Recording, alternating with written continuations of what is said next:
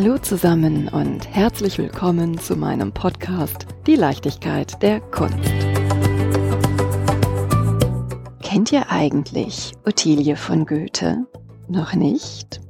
Also, Ottilie von Goethe lebte von 1796 bis 1872 und ist die Schwiegertochter Johann Wolfgang von Goethes. Doch sie leistete viel mehr als die familiäre Verbundenheit zu einem der größten Dichter. Sie dichtete selbst, übersetzte und förderte als Agentin den Kulturtransfer zwischen Deutschland und England. Und sie gründete eine eigene literarische Zeitung mit dem Titel Chaos. Sie schuf mit dem Musenverein kurzerhand einen Raum für Frauen und ihre Freude an intellektueller Betätigung.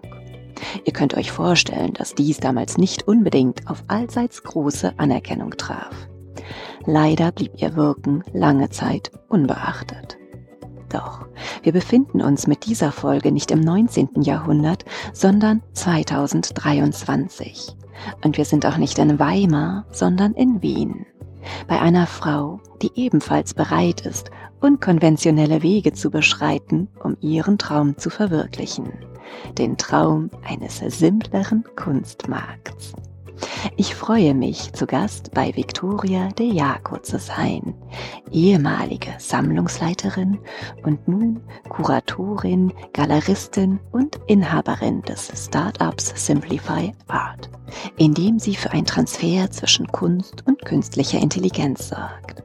Wie genau das funktioniert, erfahren wir von Victoria direkt.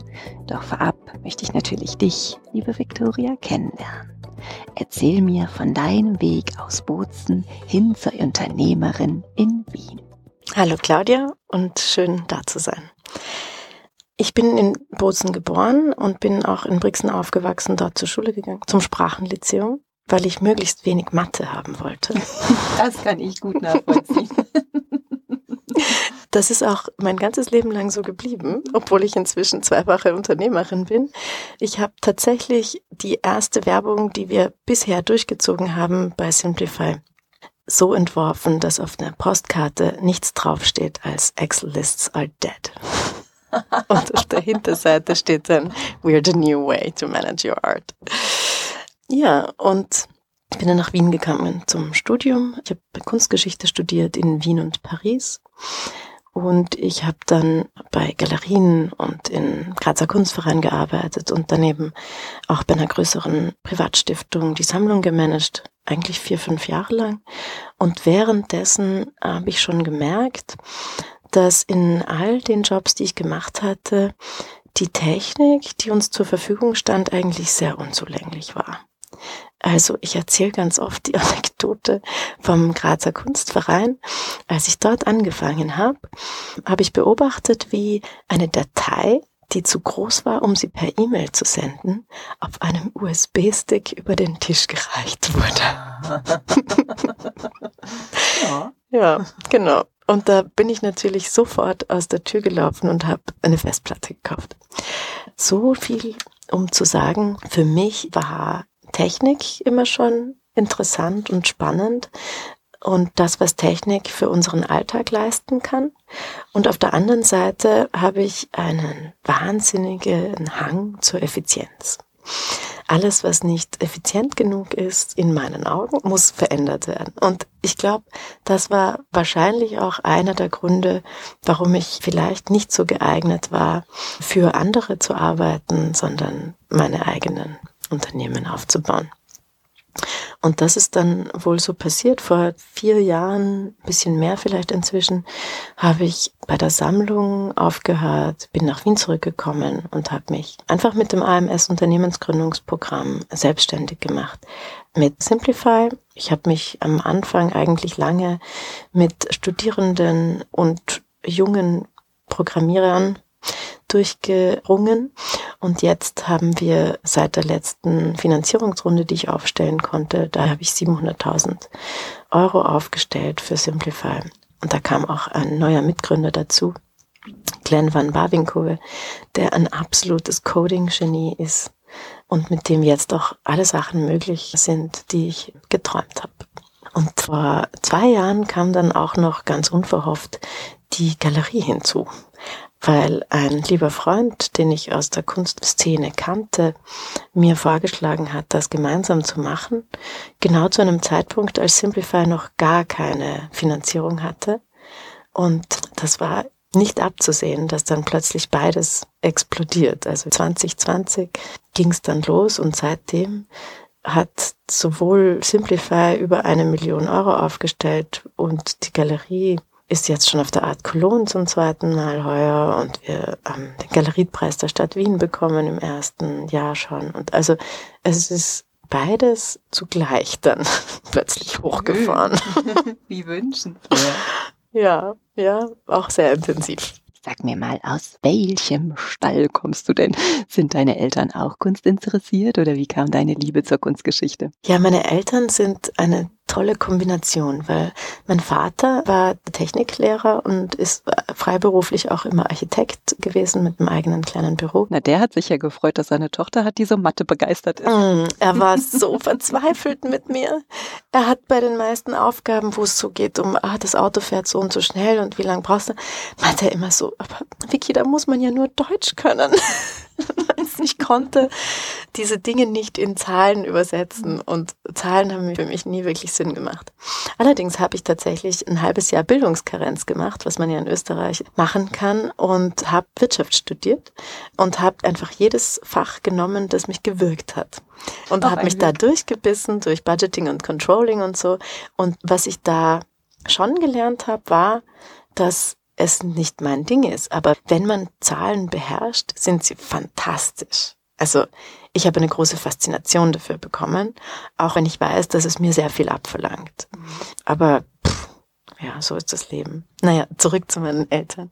Also mein Vater war sehr technisch versiert und meine Mutter wusste alles im humanwissenschaftlichen Bereich.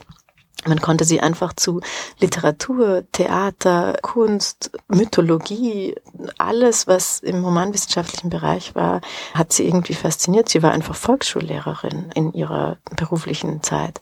Aber sie hatte definitiv, sie war einfach eine belesene Frau, die auch einen sehr hohen Anspruch an die deutsche Sprache hatte.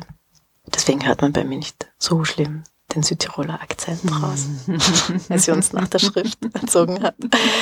Genau, und das hat wahrscheinlich sehr viel bewirkt. Und was ich da wahrscheinlich noch dazu erwähnen muss, ist, dass meine Eltern, und das habe ich erst später gemerkt, wie besonders das ist, meine Eltern mich absolut genderneutral erzogen haben ohne dass das früher überhaupt ein Thema war. Also ich war sehr viel mit meinem Vater in der Werkstatt und wenn ich da irgendwas angerührt habe, hat er eigentlich immer nur gesagt, warte, ich zeig dir, wie es geht.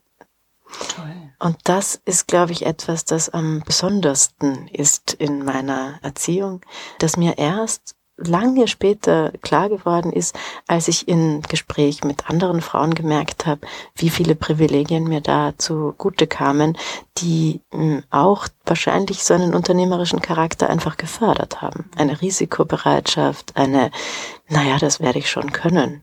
Was kann schon passieren? Experimentierfreude. Mhm, ja. Und hast du dich als Kind schon besonders für Mythologie interessiert, für die besonderen Bücher deiner Mutter? Ja, das glaube ich schon. Und da muss man jetzt noch die Schwester meiner Mutter erwähnen, Sabine Follier, die hat Kunstgeschichte in Innsbruck studiert und war dann in der Zeit, als ich ein Bewusstsein hatte und als Kind zu meiner anderen Cousine nach Wien gekommen bin. Die einzige Schwester meines Vaters ist auch hier hat einen Antiquitätenhändler geheiratet. Mhm. Also auch nicht so weit weg von der Kunst. Mein Cousin arbeitet am Dorotheum auch und hat die Glasfabrik, ein großes Antiquitäten- und Secondhand-Geschäft. Genau, und die Schwester meiner Mutter war auch hier in Wien und in dieser Zeit, wo ich als Kind manchmal hier war, habe ich schon auch Erinnerungen an Aufbau in der Kunsthalle von großen Ausstellungen, von denen ich dann auch immer die Kataloge bekommen habe. Und danach war Sabine Folli dann die Direktorin der Generali Foundation, später Valley Export Center und jetzt Gemäldegalerie, also die Sammlung der Akademie der Bildenden Künste. Und auch wenn mir das nicht so ganz bewusst war, war das wohl immer sehr präsent. Mhm. Und deswegen, glaube ich, habe ich auch verstanden, dass ich Ausstellungen machen will und habe während dem Studium schon in meiner Wohnung angefangen, Ausstellungen zu machen, einfach mit Freunden von der Akademie und der Angewandten. Also wir haben ja zwei ganz tolle Universitäten in Wien, die fantastische künstlerische Talente produzieren, weil die auch unter den Lehrenden sehr, sehr tolle Leute haben. Oh, und internationale Studierende anziehen. Und dann bist du nach Paris an die Sorbonne gegangen. Wie mhm. war es denn dort? Ich glaube, ich habe mich noch nie mit jemandem unterhalten, der an der Sorbonne studiert. das war sehr lustig. Also ich, ich wollte einfach raus aus Wien zu diesem Zeitpunkt und ehrlich gesagt auch raus aus einer Beziehung und habe dann eine... Ja, Schwert am längsten. Also bei der Bewerbung, die man für Erasmus machen muss, müsste man immer drei Optionen angeben, für die man sich interessieren würde im Erasmus. Und ich habe allerdings angegeben Paris, ansonsten bitte ignorieren. Auch ein Weg. Ja. Aber ich war eine sehr ähm, aktive Studierende. In der Studierendenvertretung war ich vier Jahre lang und ich habe als Tutorin an der Universität gearbeitet. Und solche sozusagen Musterschülerinnen haben dann auch gute Chancen auf den Wahlplatz. Und dann war ich ein Jahr in Paris obwohl ich schon in der Schule vier Jahre Französisch hatte und mein Französisch auch schon verbessern konnte als Au pair in einen Sommer lang mit 18 in der Dordogne, war es aber trotzdem eine große Herausforderung, dann so Französisch an der Uni zu haben. Und es war gar nicht so unglaublich ehrwürdig, wie man sich das so vorstellt. Schon ein bisschen. Es war ein absolut normales Studierendenerlebnis, wie man das sonst auch überall hat. Nur, dass gerade mal der Louvre in der Nähe ist. ja, das war allerdings ein wahnsinniger Vorteil. Natürlich, weil man da wahnsinnig viel vor Ort sich anschauen kann. Das war mir schon ein riesiger Vorteil. Und alles andere, was mich da interessiert hat im Leben zu dieser Zeit, war halt auch sehr nahe, weil jede Band, die man sehen will, kommt auf Europatour definitiv in Paris vorbei. Und ich muss sagen, ich habe wahrscheinlich in zehn Monaten 23 Konzerte gesehen. Wow. Ja, also das war eine sehr schöne Zeit. Ja. Welche Gruppe oder welche Band oder welche Musik? Es waren meistens Indie-Rock-Bands und Rock-Bands. Ich weiß, ich habe Airborne live gesehen. Das ist so eine ACDC-Band meiner Generation. Und ich liebe diese Band. Ich kenne jeden Song. Und ich war mit Air, mit diesen Europacks, um meine Ohren zu schützen vor den 23, 24 Verstärkern, die da auf der Bühne waren. Und ich weiß noch, als wir da weggefahren sind, haben sich in der U-Bahn dann alle angeschrien, weil die, die keine Ohrenschützer drin hatten, einfach so viele Dezibel ihres Gehörs verloren hatten. Morgens Camille Claudel. Ja, und abends ACDC. Ja, genau. Also war, war richtig eine tolle Zeit und ich war dann auch mit einem Musiker zusammen zweieinhalb Jahre lang und habe dann Aller-Retour gemacht zwischen Paris und Wien. Ja, war eine schöne Zeit. Warum bist du dann zurück nach Wien gegangen? Weil ich in Wien wahnsinnig viele Kontakte hatte, dadurch, dass ich die Ausstellungen in meiner Wohnung gemacht habe und immer sehr viel italienische Antipasti serviert habe bei diesen mhm. Eröffnungen, hatte ich ein riesiges Netzwerk innerhalb von kürzester Zeit. Ich habe mich nach diesen Ausstellungen nie mehr für einen Job beworben. Es ist alles daraus entstanden oder aus den Folgen davon. Und das war dann natürlich ein sehr einfaches Weiterkommen. Das wäre in Paris nicht so möglich gewesen. Mhm. Ja, ich habe zwar ein Internship bei Marion Goodman gemacht, aber es ist einfach eine sehr viel andere und kompetitivere Stadt als Wien. Ja, Wien ist eine sehr, sehr gemütliche Stadt mit sehr hoher Lebensqualität. Und Wien ist ein Privileg. Wien macht einem das Leben einfach. Mhm, das habe ich auch schon festgestellt, die paar Mal, die ich jetzt hier war. Ja. Und dann bist du Sammlungsleiterin geworden. Mhm. Darfst du sagen, bei welcher Sammlung? Ich glaube, das darf man sagen. Stefan Stolitzka Privatstiftung ist eine recht große Stiftung, die auch sehr viel Mäzenenaktivitäten hat und viele kulturelle Einrichtungen unterstützt. Ja. Was hast du denn so für Aufgaben und vor allem auch Herausforderungen? Ganz gehabt? unterschiedliche. Also ich habe Teilzeit dort angefangen, noch während meiner Position im Grazer Kunstverein. Und habe mich am Anfang vor allem mit dem Archiv beschäftigt. Und es war eine wahnsinnig tolle Situation da, weil die Möglichkeiten recht groß sind in so einer Privatsammlung. Ich konnte zum Beispiel auf den Programmierer des Systems, mit dem wir gearbeitet haben, zurückgreifen und mit dem auch das System weiterentwickeln, was dazu geführt hat, dass ich erkannt habe, nachdem die Galerie, wo wir das System übernommen hatten, dann meine Änderungen übernommen mhm. hatte, mhm. weil ich sehr viele Logikverbesserungen am System gemacht habe, war mir dann wohl da schon klar, dass ich vielleicht für solche Aufgaben recht geeignet bin. Also muss man nicht ein mathematisches Genie sein, um ein logisches Verständnis. Offensichtlich. Ich glaube, das hat schon dazu beigetragen, dass ich mir das dann auch zugetraut habe. Und der Sammlungsjob war unglaublich aufregend und spannend, weil ich da wahnsinnig viele Möglichkeiten hatte, auch ein Netzwerk an Restauratorinnen aufzubauen und in sehr spannende Projekte involviert war. Und Nachdem ich aber eher ein unruhiger Mensch bin, kam dann einfach nach vier, fünf Jahren dieses Bedürfnis auf, mich selbstständig zu machen. Und ich bin mit dieser Entscheidung auch sehr zufrieden. Meine Eltern waren am Anfang etwas besorgt, weil sie halt auch beide in Angestelltenverhältnissen ein Leben lang gearbeitet haben und sich das nicht so gut vorstellen konnten, wenn man dann ganz alleine zuständig ist. Und es war auch immer knapp. Es waren bei jeder Finanzierungsrunde genau das letzte Monat, in dem ich mich zahlen habe können. also das habe ich mir von Anfang an geschworen, dass ich es nicht ausbeuterisch mache, aber dass ich es ja, dass ich es so lange mache, solange man mir die Möglichkeit bietet, es zu machen. Wie hast du denn deine Finanziers überzeugen können, mit einem völlig neuen Produkt auf den Markt zu gehen? Das müsste man meine Finanziers fragen. Ich glaube, ich bin schon rhetorisch sehr überzeugend und dann was ganz viele Startups, die erfolgreich sind, an sich haben, ist, dass sie nicht von Wirtschaftsstudierenden gegründet wurden, die sagen, na, wir machen da jetzt ein Unternehmen auf, egal was es ist, sondern dass es Leute sind, die in der Industrie selber arbeiten und da Lücken, Fehler, Notwendigkeiten bemerken und daraus also sozusagen aus den Pinpoints heraus ein Produkt entwickeln. Und ich glaube, das war wahrscheinlich das Überzeugendste aus diesem Kontext, was dann halt noch hinzukommt, ist eben, dass ich tatsächlich Kunsthistorikerin bin, was zu mh, hm, vielleicht anderen Entscheidungen trifft, als wenn das nicht der Fall ist, wenn man also aus dem Marketing kommt oder aus anderen Bereichen. Ich glaube schon, dass es gibt viel Wettbewerb und es gab ganz viele Sammlungen auch immer schon, die ihre eigenen Systeme entworfen haben, zusammen mit Softwareunternehmen, die halt sonst andere Software machen. Und das merkt man halt dann man merkt das an der Software und man merkt, dass es aus einer sehr individuellen Perspektive entstanden ist, anstatt das breiter anzugehen. Und was wir bei Simplify gemacht haben, ist sozusagen alle Komplexität auch rausnehmen, weil das war mir immer wichtig. Ich bin einfach der Meinung, wenn mir Airbnb und Booking.com niemand erklären muss, dann sollte dieser Standard angewendet werden können für alle anderen Interaktionen mit Technologie auch.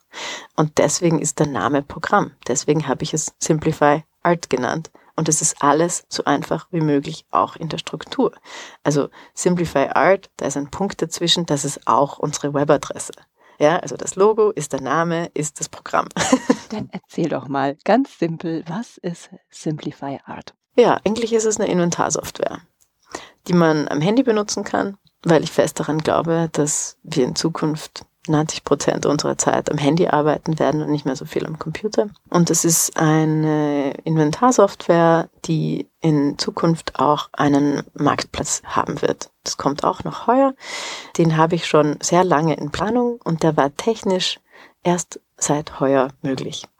Weil als Kunsthistorikerin war ich eigentlich immer sehr enttäuscht, wenn mir auf anderen Marktplätzen Dinge vorgeschlagen wurden, weil da die Logik ist, du hast dir ein blaues Bild angeguckt, hier ist nochmal ein blaues Bild.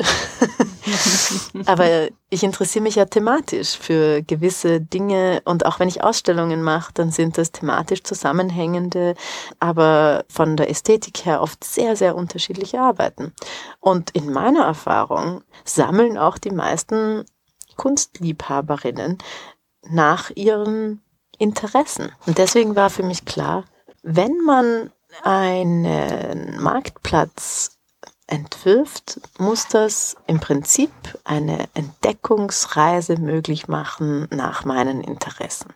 Und was das bedeutet auf technischer Seite, ist, dass ich eine KI, so in aller Munde gerade, trainieren muss, Kunstgeschichte zu verstehen.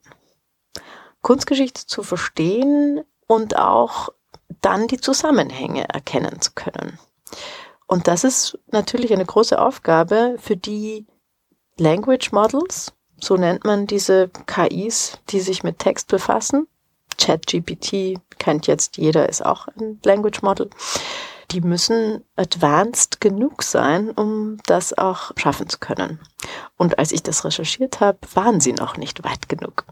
Und deswegen musste ich abwarten. Und letztes Jahr habe ich dann auch den richtigen Mitgründer eben mit Glenn Van Babinkove bekommen, der das auch leisten kann, weil er tatsächlich technisch die Skills hat, das auch umzusetzen.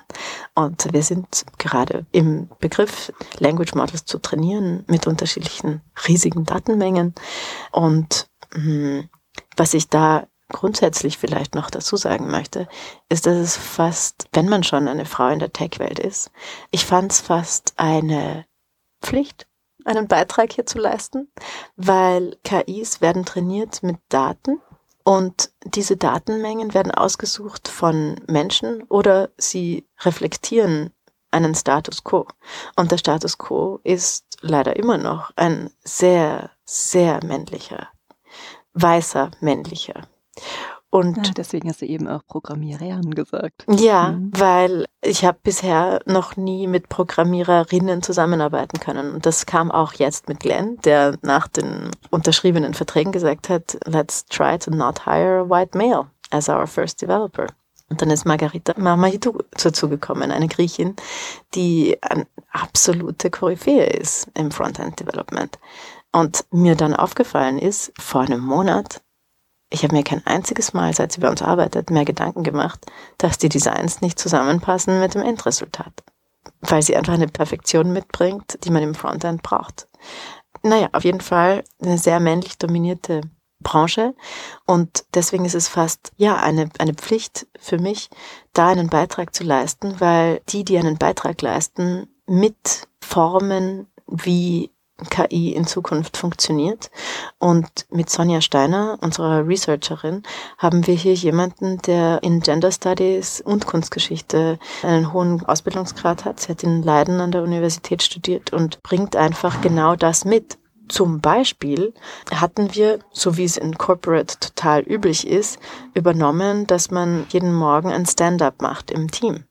Und Sonja meinte dann, Darf ich anmerken, ein Stand-up ist eigentlich ableist und diskriminatorisch. Warum finden wir da nicht einen anderen Namen, der auch die inkludiert, die nicht aufstehen können? Und äh, jetzt haben wir die Meetings in Quick Meetings umbenannt.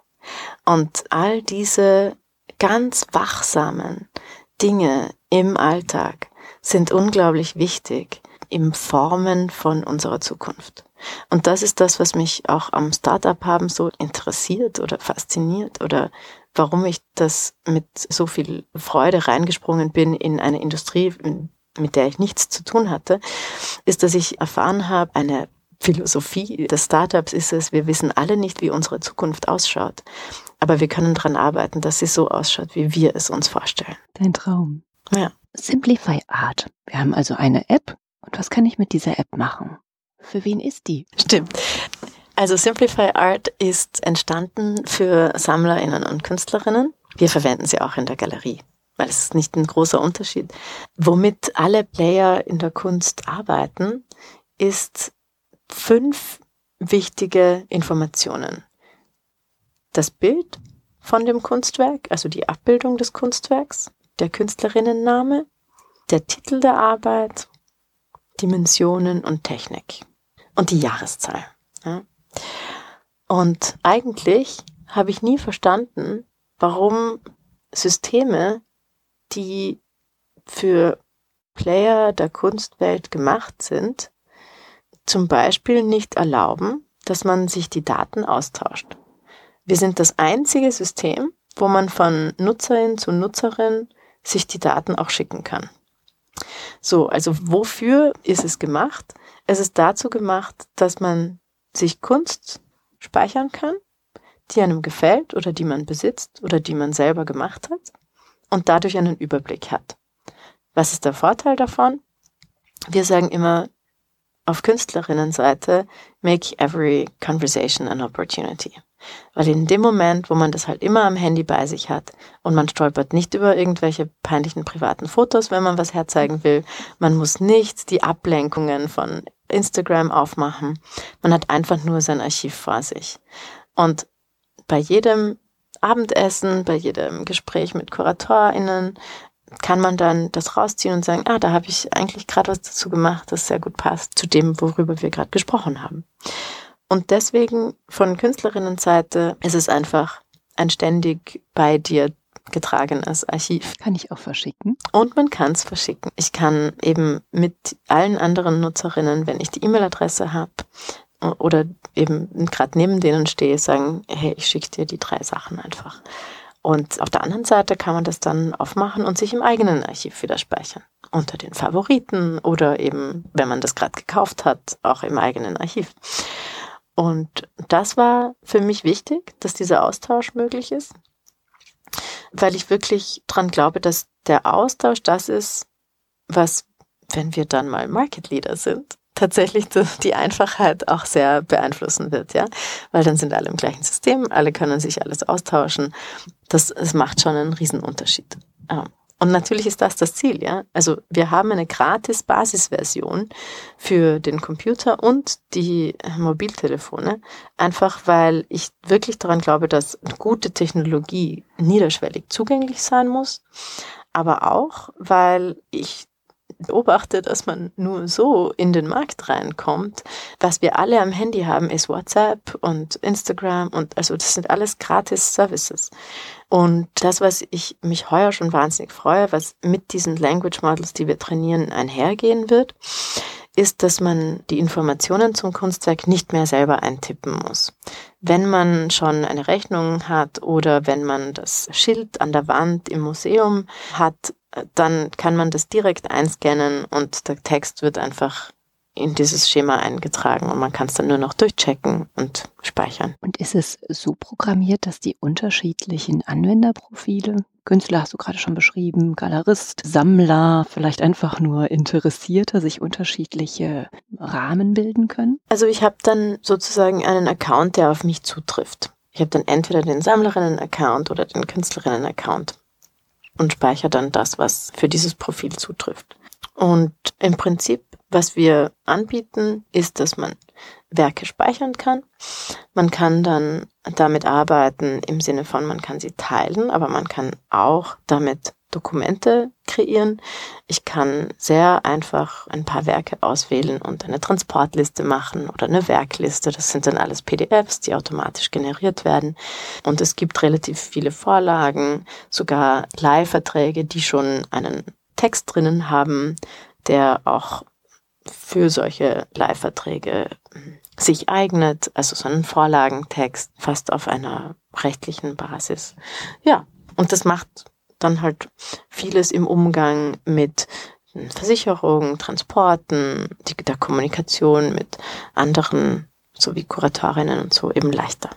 Und kann man alle Sparten in diese App integrieren? Also auch Videokunst? Das geht noch nicht, aber das ist sozusagen eines von den großen Zielen für mich. Ich möchte, dass man in dieser App äh, die digitalen und die physischen Kunstwerke speichern kann. Also zum Beispiel auch gekaufte NFTs sichtbar machen kann. Wenn ich zum Beispiel von einer Künstlerin ein physisches und ein digitales Werk hat, würden die dann nebeneinander gezeigt werden.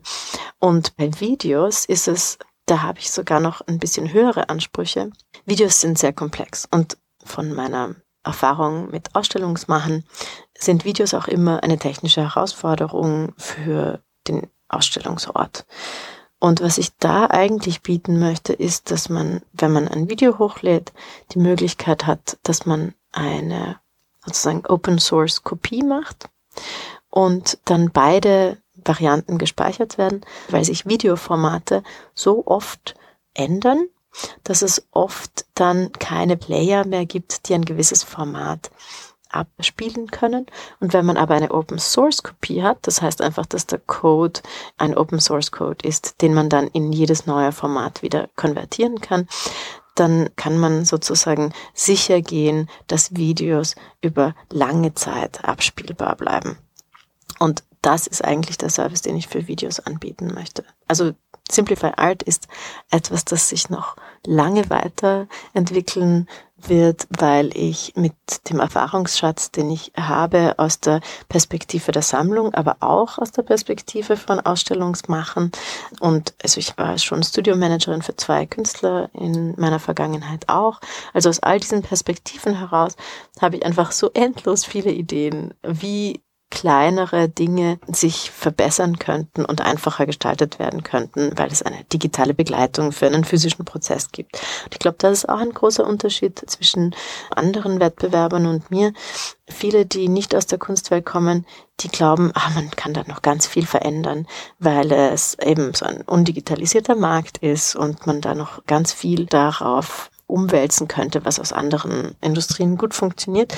Aber das ist leider nicht so. Es ist ein sehr rigider, sehr intransparenter Markt, den man, glaube ich, nur dann gut begleiten kann, wenn man gewisse Gegebenheiten auch respektiert. Zum Beispiel werde ich nie anbieten, dass man ein Kunstwerk einfach irgendwem schicken kann, weil es in der Kunstwelt so ist, dass man auf eine persönliche Beziehung beruhend Zusammenarbeiten aufbaut. Und ja, also alles, was in der Kunstwelt ein unumstößliches Gesetz ist, respektieren wir auch innerhalb von unserer Software. Allerdings begleiten wir die Prozesse, die im Moment sehr anstrengend sind, digital. Und ein Feature, das für uns sehr viel bedeutet, ist im Mai online gegangen. Das kommt auch einfach aus meiner persönlichen Erfahrung heraus, wenn KünstlerInnen auf Instagram oder so verkaufen, dann haben sie eigentlich eine sehr unangenehme Situation, einen Fremden vertrauen zu müssen, das Geld zu schicken, wenn sie die Arbeit schon geschickt haben oder umgekehrt. Die andere Seite muss das Geld überweisen und hoffen, dass die Arbeit geschickt wird. Und diese Transaktion hat mich immer schon gestört und dass man das nicht besser begleiten kann digital. Und dann habe ich auch nach meinen Recherchen erfahren, dass was bei vielen Galerien schon passiert ist, ist, dass E-Mails, was ein sehr unsicheres Kommunikationsmittel ist, gehackt werden. Das führt dann dazu, dass Galerien, die ihre Rechnungen per E-Mails aussenden, mm, manchmal ein zweites E-Mail an die Rechnungsadresse gesendet wird. Gestern war die falsche Rechnung im Anhang, hier ist die richtige und dann geht das Geld einfach irgendwo hin. Und das ist auch einem unserer Kunden schon passiert. Und deswegen habe ich mir aus beiden diesen Erfahrungen gedacht, hm, müsste man einen digitalen Zahlungsweg finden, der dieses Problem behebt und natürlich verschlüsselt ist und eine Identitätsverifizierung durchführt und so. Und das ist im Mai online gegangen. Was für Ansprüche hast du an Technik? Also es muss so einfach wie möglich sein, das höre ich schon raus. Mhm. Ja, definitiv. Vielleicht ist dir schon aufgefallen, dass wenn man derzeit ein neues Apple iPhone neben das alte legt, dann sagt es, hey, da liegt ein altes iPhone, magst du es übertragen? Mhm. Und dann sagt man ja und es passiert alles von alleine. ja, das ist mein Anspruch. Arthur C. Clarke, ein Physiker, hat mir gesagt, sufficiently advanced technology is indistinguishable from magic. Also im Prinzip ist mein Anspruch an Technologie, Magie zu sein. Ich glaube, dass du da auf dem besten Weg bist oder das schon erreicht hast. Ich könnte mir vorstellen, Urheberrecht, Datenschutz und so, das sind auch immer wieder Themen, mit denen du konfrontiert wirst oder wo nachgefragt wird. Ich natürlich auch. Ja, und das ist auch wahnsinnig wichtig. Es ist mir zum Beispiel ein Anliegen, dass Künstlerinnen ihr gesamtes Archiv nicht auf Instagram haben, sondern in so einem System wie Simplify, weil man auch die Bildrechte verliert teilweise auf so Plattformen, wo dann Appropriation einfach Teil von der Digitalkultur ist, ja. Und vor allem bei Kunst ist ein gewisser Umgang, der ein bisschen achtsam mit auch den Rechten und so umgeht, einfach wichtig. Auch Datenschutz war bei uns von Anfang an wahnsinnig wichtig im Sinne von, es kam gar nicht in Frage, dass wir Cloud-Services auf amerikanischem Boden nutzen. Also alle unsere Server stehen in Deutschland, auch wenn sie von Amazon sind oder wir andere ganz berühmte Services nutzen, ja. Was der Vorteil ist von so Services, die eine große Serverfarmen haben, ist, dass es eine unglaubliche Sicherheit hat. Also, weil wir so ein junges Unternehmen sind, konnten wir halt Sicherheitsstufen einbauen, die vor zehn Jahren unglaublich anstrengend und schwierig zu implementieren waren und die für uns sozusagen ein State-of-the-Art Standard waren. Ja, das sind lauter wichtige Dinge, für die wir auch ein eigenes Legal Team haben. Also Alina Regal begleitet mich eigentlich schon von Anfang an und ist eine der beeindruckendsten Rechtsanwältinnen, die ich je getroffen habe. Also jemand, bei dem man merkt, wenn die über einem Vertragsdokument ist, ist sie in einem anderen State of Mind. Ich finde es total schön, dass ihr so viel mit Frauen zusammenarbeitet. Ihr seid ein partnerschaftliches Team. Wenn ich jetzt nochmal auf meine Ottilie zu sprechen mhm. komme, die eine sehr, sehr schöne intellektuelle Beziehung zu Johann Wolfgang von Goethe pflegte, mhm. ist der ja ein Austausch auf Augenhöhe. Das ist wahnsinnig wichtig. Ja, und ich hatte da auch mit der ersten Zusammenarbeit, die ich bei Simplify hatte, nicht so viel Glück, was auch eine große Lehre war. Also es ist schon auch ein, wie man sich bettet, so liegt man, Situation, wo man gar nicht genug Aufmerksamkeit drauflegen kann. Und mir ist absolut klar, was für eine unglaubliche privilegierte Traumsituation ich jetzt habe, sowohl mit Glenn van Bavinkove Live Simplify Art als auch mit Michael Wonnert Magnussen in der Galerie.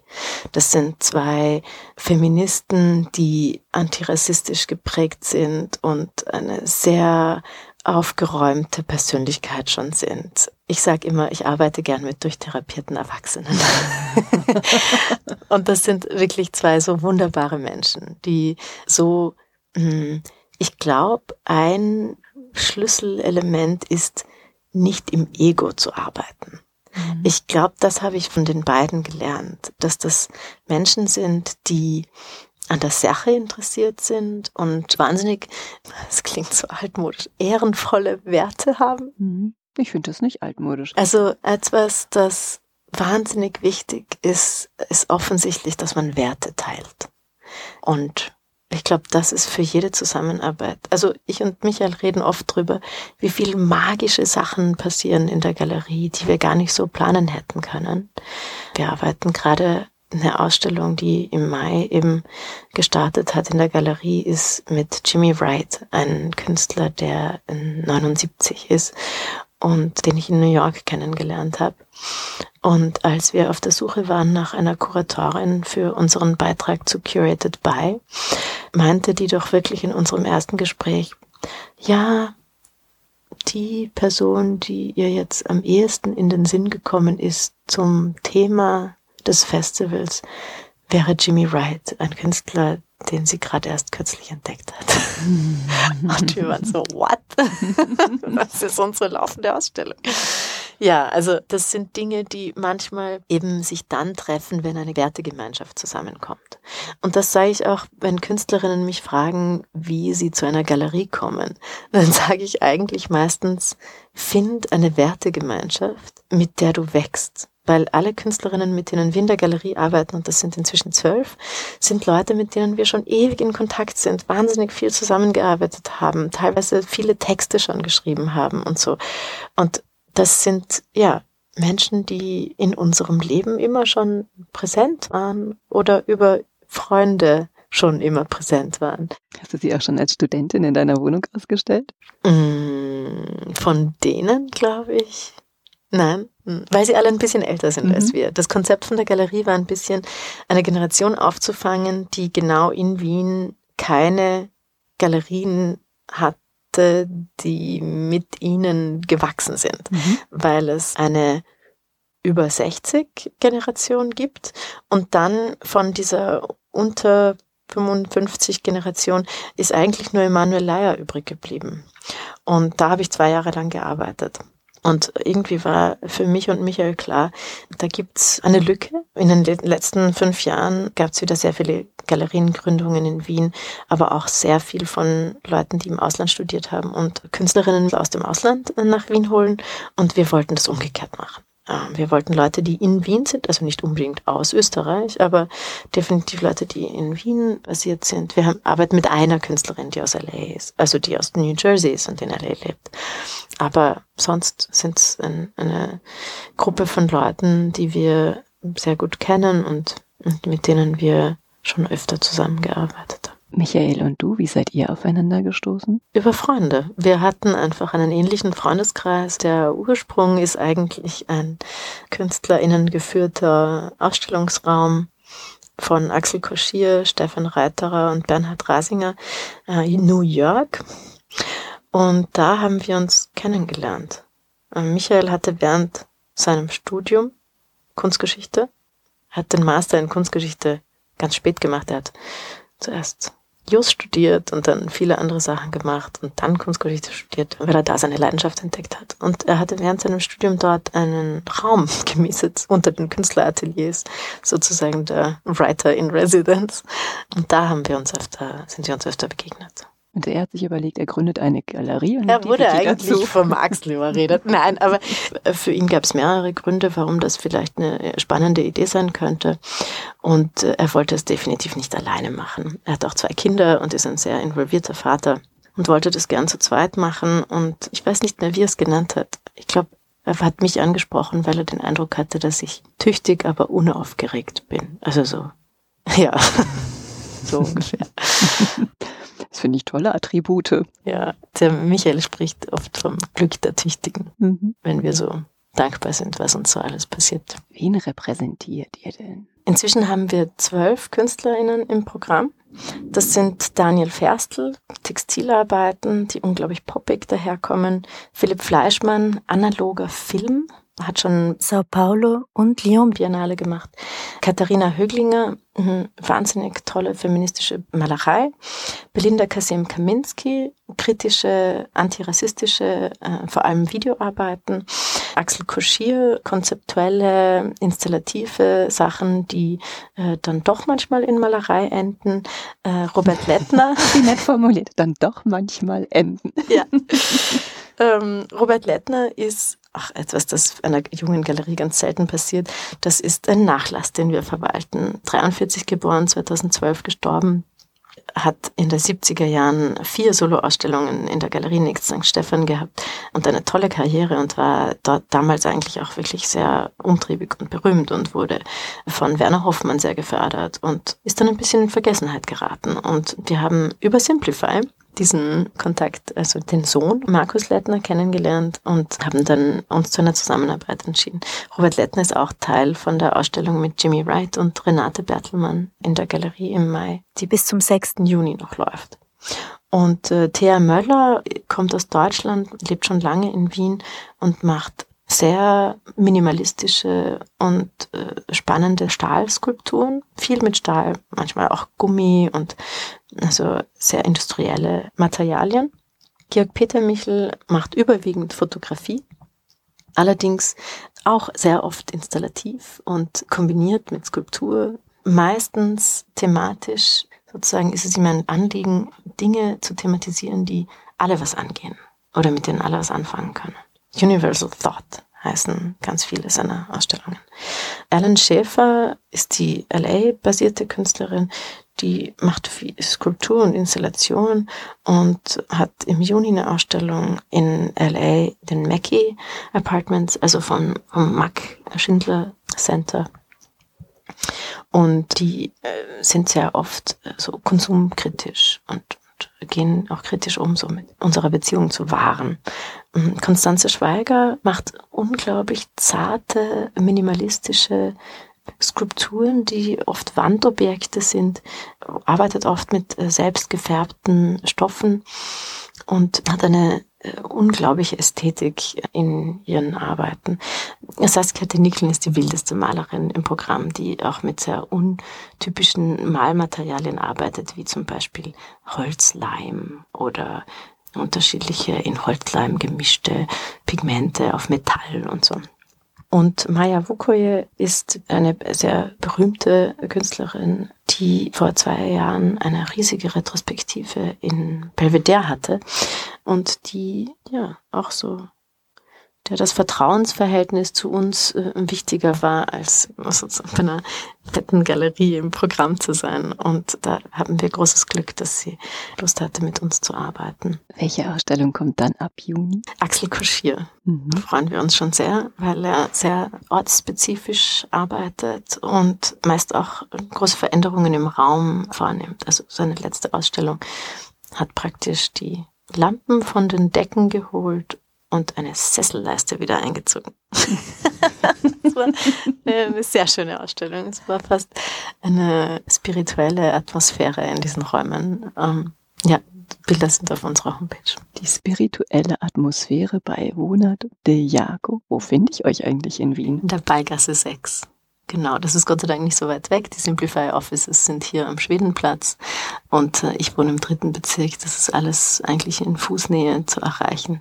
Und das, ja, ist ein sehr gutes Setup. Ich brauche auch die beiden als Ausgleich. Also die Galerie bringt mir einen Ausgleich zu Simplify und Simplify bringt mir den Ausgleich zur Galerie. Und dennoch sind sie in einer Symbiose miteinander. Ja, es ist wirklich ein sehr angenehmes Ineinanderfließen weil die Dinge doch alle mit was miteinander zu tun haben. Als angenehmes Ineinanderfließen empfinde ich auch hier unser Gespräch gestartet, geschichtlich vor ein paar hundert Jahren ja. bei Ottilie von Goethe. Nun hier in 2023 mit KI. ganz, ganz herzlichen Dank für deine tolle Art, deine Ansichten und deine Experimentierfreude und ja, uns daran teilhaben lassen. Danke dir für das schöne Gespräch. Danke dir.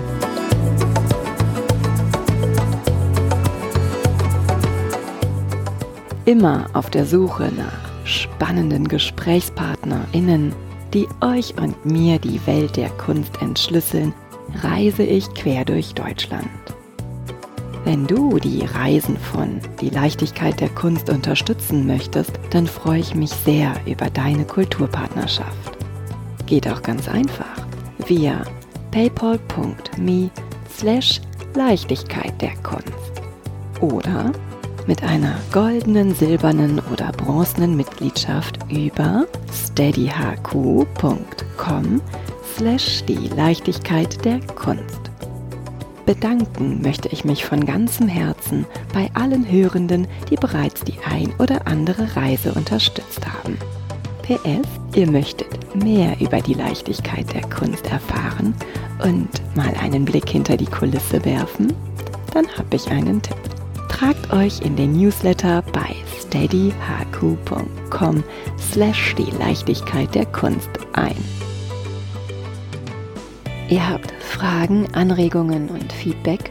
Dann schickt mir gerne eine E-Mail an claudia at die Leichtigkeit der Kunst.de.